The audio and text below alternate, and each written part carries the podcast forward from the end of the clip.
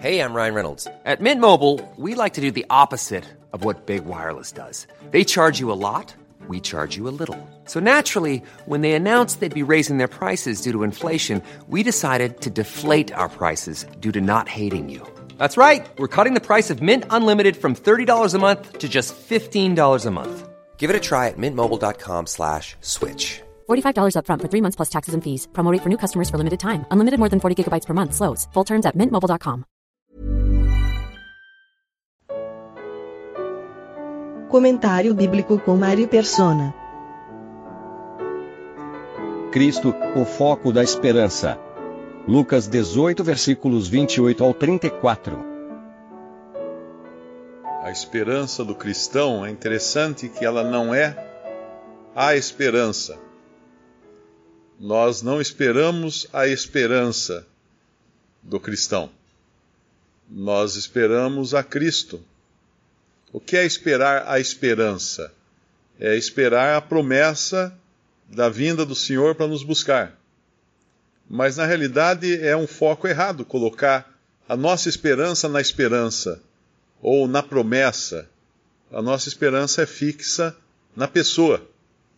Porque se, se a esperança do cristão fosse na promessa de Cristo vir nos buscar, uh, ele já estaria pensando em si mesmo, nas suas vantagens, no seu desejo de sair desse mundo, de se livrar das suas dificuldades, e não, não necessariamente em satisfazer aquilo que é o desejo do Senhor também, que ele falou quando ele se despediu, quando ele ora, Pai, eu quero que esses estejam onde eu estiver, eu quero que esses estejam também. Era, era estar junto com ele. Existe uma, alguma, algumas coisas que são interessantes na Bíblia, porque uh, uma, uma, por exemplo, alguém me confrontou com isso outro dia. Uh, quando Paulo escreveu a carta aos Tessalonicenses, ele disse, ele colocou diante deles uma esperança imediata. Ele diz: Nós, os que ficarmos, uh, veremos, ou, subiremos com ele, né, alguma coisa assim. Então a esperança é imediata. A partir daquele dia, os Tessalonicenses tinham que esperar quem? Cristo, a qualquer momento, o arrebatamento a qualquer momento. Mas aí, dez anos depois, Pedro é avisado que vai morrer. Então a questão fica a seguinte: bom, se Pedro iria morrer, então Pedro não poderia estar esperando o arrebatamento no tempo da primeira carta aos Tessalonicenses porque a primeira carta foi escrita no ano 52 ou 54 e Pedro, a, seg a segunda carta de Pedro foi no ano 64, mais ou menos. Dez anos depois, e, e na segunda carta nós vemos que Pedro estava, tinha sido avisado que ele iria morrer, como Paulo também foi avisado de que ele iria morrer. Então, como é que fica essa esperança que foi dada uh, anos antes de que o Senhor poderia voltar a qualquer momento? Se tinham que acontecer essas coisas primeiro.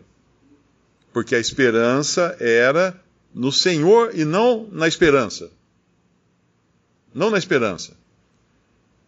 Se nós pensarmos também dentro desse mesmo, desse mesmo raciocínio, alguém que hoje leia as sete cartas endereçadas às sete igrejas, pode perguntar, mas espera um pouquinho. Uh, não era para o senhor já ter voltado quando Paulo escreveu aquilo aos Tessalonicenses? Não era para eles já estarem esperando isso?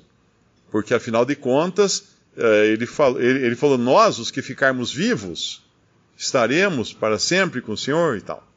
Uh, bom, no caso de Pedro, no caso da, da situação de Pedro, obviamente aqueles que tinham recebido a carta aos Tessalonicenses, eles muitos deles estariam vivos ainda no tempo da morte de Pedro, e talvez até da morte de Paulo. Então, obviamente, ainda não tinha se cumprido para eles a, a, vinda do Senhor no arrebatamento.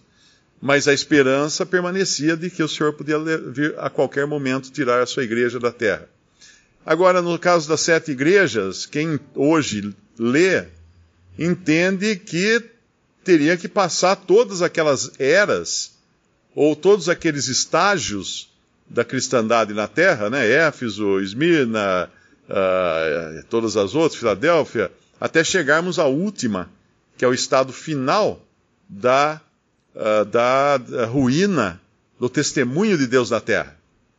E nós entendemos que aquelas cartas tanto eram cartas endereçadas a igrejas uh, realmente que existiam na época, como também cartas falando de sete períodos do testemunho de Deus na terra. Então, quem lesse isso aí lá no começo, quando João escreveu, ele poderia falar assim: ah, então não, não, o senhor não vai voltar a qualquer momento. Mas a questão é essa. Hoje, nós podemos entender o que essas cartas significam. Mas eles não entendiam. Eles não entendiam. É como quando Deus deu a Daniel uma profecia, ele fala: encerra ou fecha nessa profecia, uh, porque não é para agora. É para um tempo que não é, não, é, não é o seu tempo. Ou quando o Senhor fala para Pedro, quando Pedro questiona o que será de João, ele fala: Que me importa se eu quero que ele permaneça até que eu venha? Vai você e faz isso que eu mandei você fazer. Então é interessante nós entendermos, quando nós lemos essas coisas, ao invés de, de pensarmos em, em, em, falhas nas escrituras ou erros de. Nós entendemos que aquele que é a nossa esperança, permanece firme. E deve ser assim desde lá daquela, desde aquela carta aos Tessalonicenses, um cristão podia esperar para qualquer momento o seu Senhor. Não a esperança da vinda do seu Senhor, mas o seu Senhor. A própria presença de Cristo, estar na presença de Cristo. E, e essa é a esperança nossa hoje. Os apóstolos aqui, eles estavam confusos, porque muita coisa que o Senhor falava uh, tinha a ver com eles naquele momento, mas muitas coisas não tinham a ver com eles. Porque ele falava a eles uh, como representando um remanescente que ainda vai surgir. Uh, Para quem, quem não, não entender as, as diferentes dispensações, isso é uma confusão, porque, mas espera, então por que ele falava para eles que eles se sentariam nos tronos, em doze tronos e tudo mais, se ainda iria vir o período da igreja e tudo mais, como que ele falava para eles esperarem para qualquer momento o estabelecimento do reino?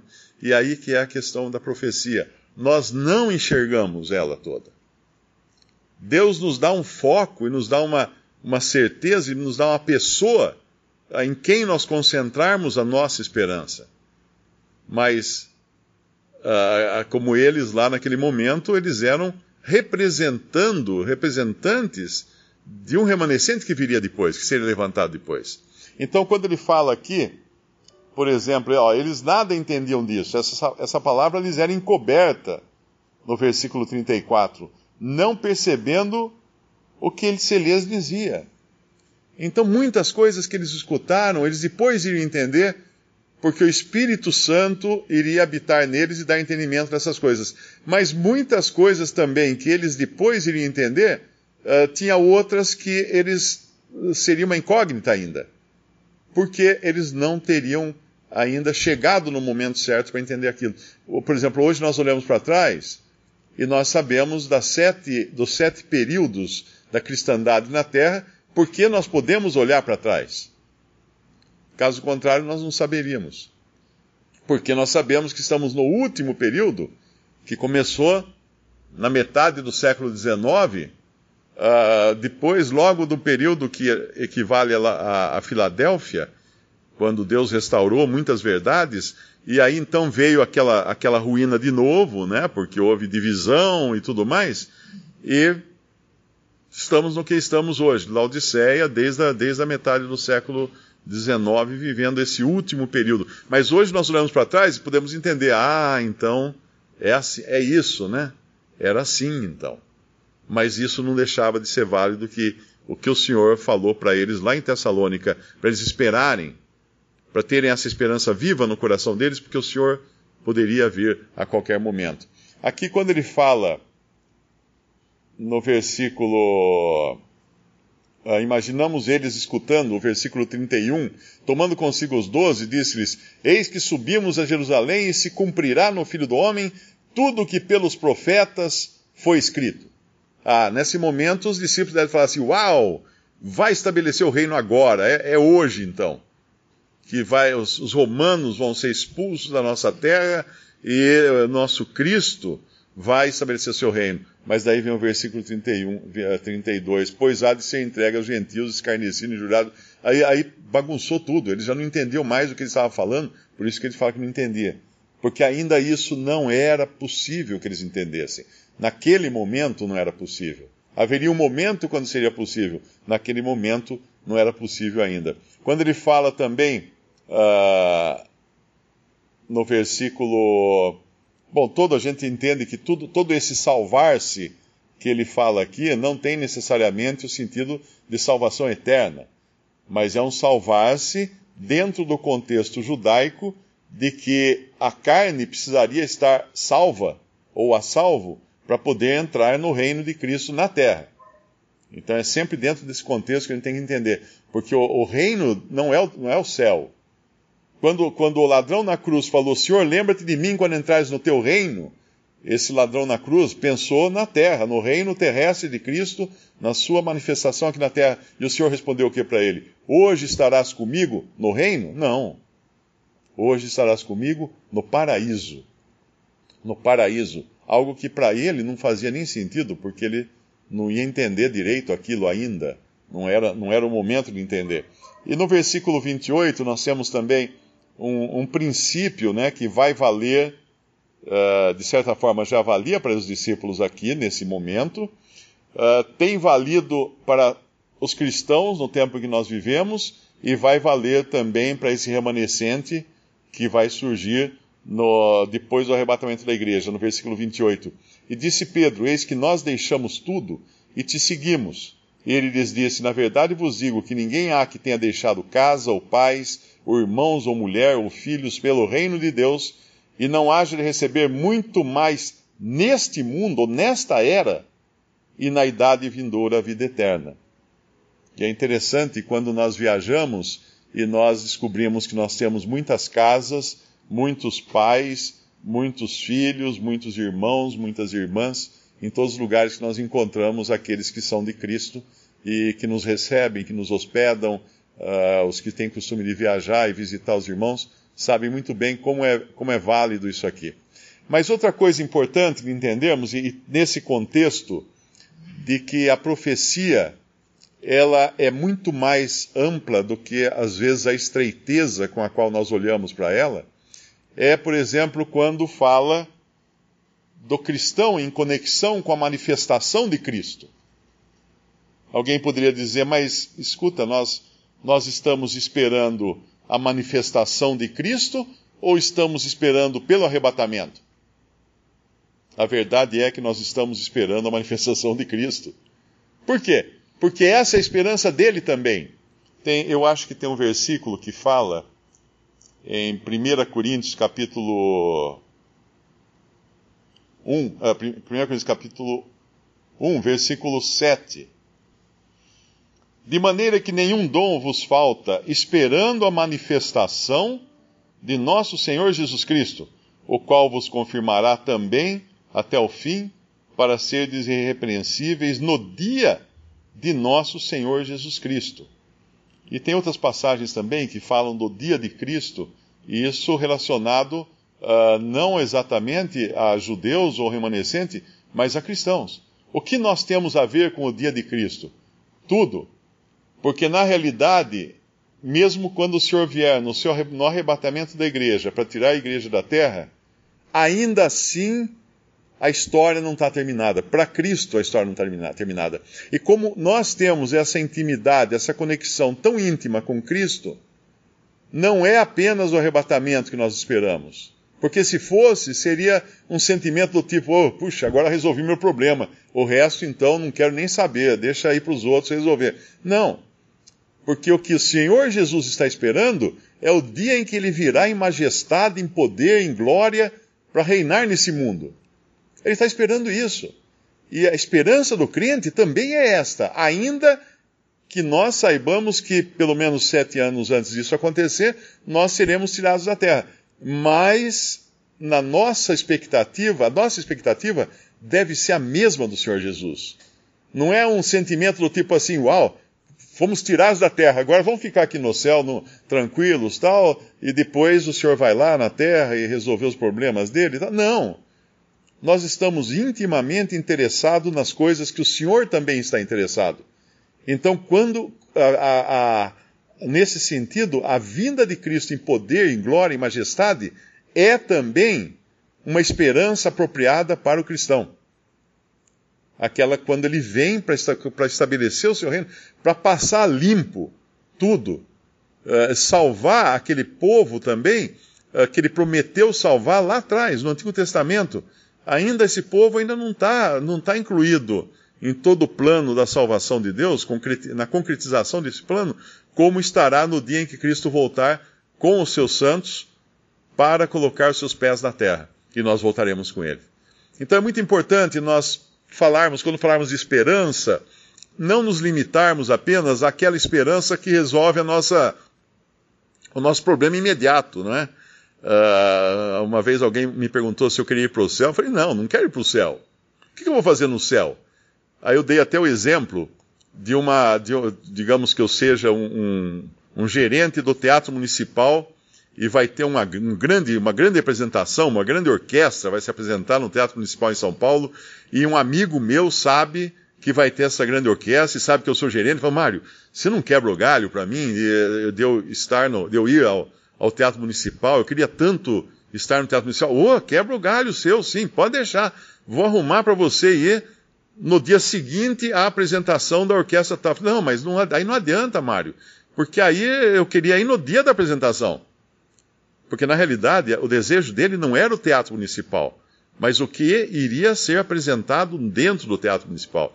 E assim, o desejo do cristão não é o arrebatamento, não é o céu, não é se livrar da terra e dos problemas e das, das dores e angústias daqui. É Cristo.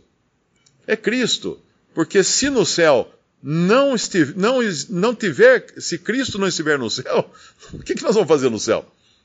Então não é, não é o, o onde, mas a pessoa, a essa pessoa que nós esperamos estar com Ele, não estarmos no céu como aquela ideia de que ah, vou me livrar dos problemas da terra, então vou, vou para o céu para passar uma vida tranquila e feliz. Não, é sempre Cristo, uh, porque lá em, tem uma passagem que fala que é uh, o testemunho de Jesus é o espírito da profecia. Não é o testemunho do arrebatamento, não é o testemunho da libertação dos judeus, não é o testemunho da igreja central da terra, não, é o testemunho de Jesus. É o espírito da profecia, o cerne de toda a Bíblia, de todos os planos de Deus, é Cristo Jesus, a pessoa de Cristo. E aí o cristão também vive nessa, nessa expectativa de estar com Cristo. Independente se vai levar 10 minutos ou vai levar 10 anos ou 100 anos, não importa, porque vai ser no momento em que Ele, uh, em que Ele quiser, em que Ele vier vir para nos buscar e depois para junto com Ele descermos aqui para Ele estabelecer o seu reino.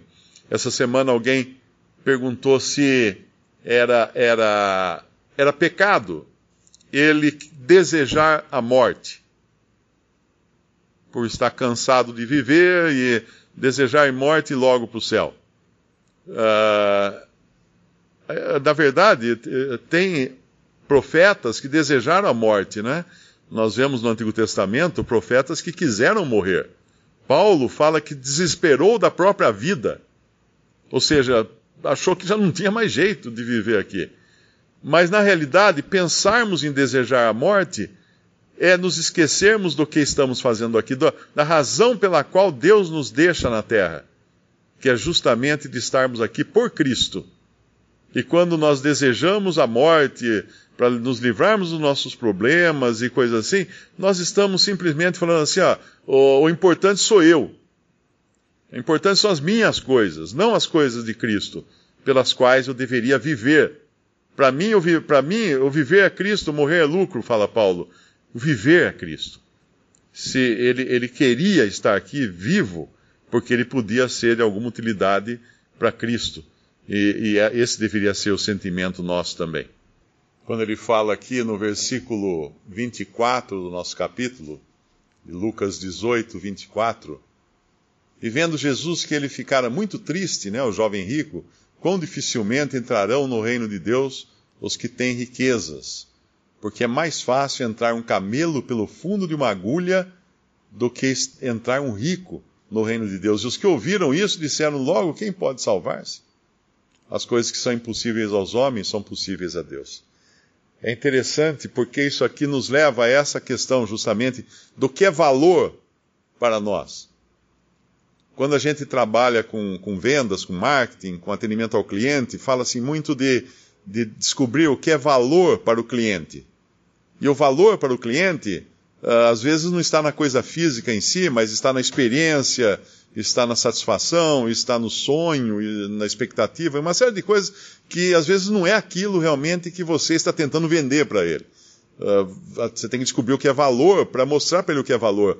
E a mesma coisa com relação às coisas desse mundo. O que é efetivamente valor para um cristão? Será, serão as riquezas? Eu estava vindo para cá agora, ouvindo uma, uma gravação no carro de uma conferência, e o Douglas Buchanan estava contando uma, uma citação que ele já contou algumas vezes em reuniões, e falando justamente disso, da, das riquezas da, do mundo, né, do que o mundo oferece e daquilo que é valorizado entre os homens, mas para Deus é abominação, porque para Deus não tem valor algum. Aquele que é dono do ouro e da prata, é dono de todas as, as aves, as feras do campo e tudo mais, uh, ele não, não liga para isso. Uh, o que é valor para Deus, né? Se nós fôssemos vender alguma coisa para Deus, o que seria valor para Ele? Obviamente não é. Ele fala, ele fala o que é valor para Ele? Um coração contrito. Isso é valor para Deus, né? Isso que é. E as riquezas que nós temos em Cristo, isso é valor para Deus.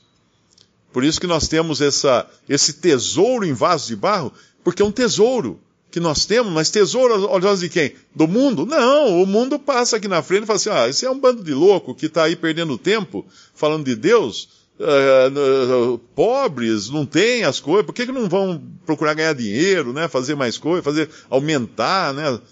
Porque não vai, não entende, porque é uma riqueza, é um tesouro em vaso de barro, mas é um tesouro para Deus, um tesouro aos olhos de Deus. Que tesouro é esse? Cristo em nós, esperança da glória. Esse é o tesouro que nós temos além de todas as riquezas espirituais nos lugares celestiais que estão guardadas para nós em Cristo.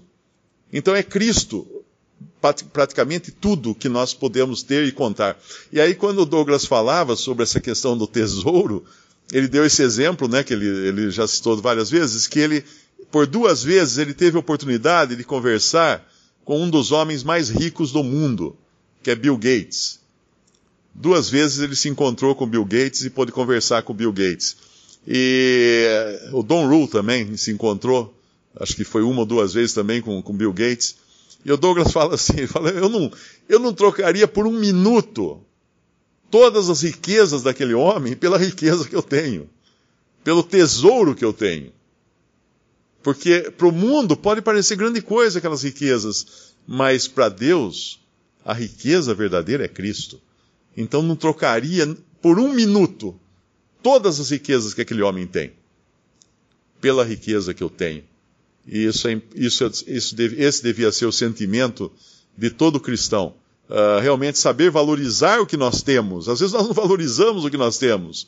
Olhamos para tanta coisa, esperamos, esperamos, até o arrebatamento, mas assim, tipo, eu preciso me livrar da, da, das minhas contas aqui, não estou conseguindo pagar. Seria bom o arrebatamento ser hoje, porque daí não preciso pagar minhas contas. É, a gente fica pensando nos benefícios para nós, como o irmão falou, ao invés de pensar no abençoador, nós estamos mais preocupados com as bênçãos. E, no entanto, deveria ser sempre Cristo uh, aquilo que deveria estar diante dos nossos olhos 24 horas. Visite respondi.com.br. Visite também 3minutos.net.